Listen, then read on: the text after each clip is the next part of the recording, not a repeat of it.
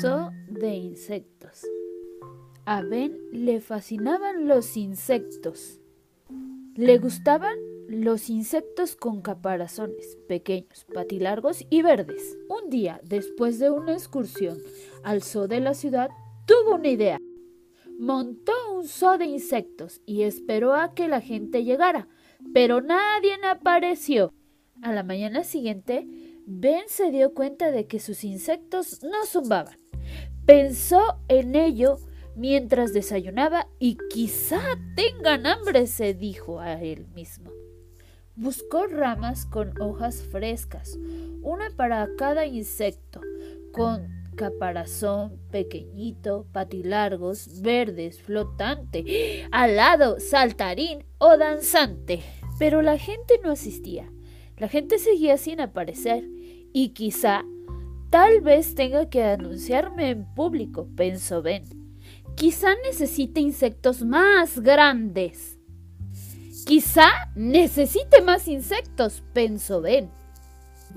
La gente continuó sin aparecer. Esa misma noche, bajo el resplandor de la luna, Ben pudo ver a una polilla de luna. Será mi atracción principal, se dijo Ben. Será perfecta. Pero no todo era perfecto. La polilla parecía hambrienta. La polilla parecía incómoda, muy, muy incómoda. La polilla se sentía muy, pero muy triste. Ben abrió el bote de cristal y ayudó a la polilla a salir.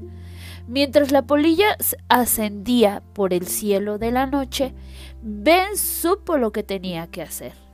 Ben liberó a cada insecto con caparazón, pequeñito, patilargo, verde, flotante, alado, saltarín, danzarín, reptador, diminuto, moteado y brillante. Ben aún amaba a los insectos, le gustaban mucho verlos, jugar por el aire en los árboles y en la hierba. ¿Y qué pasó con todos los botes de cristal?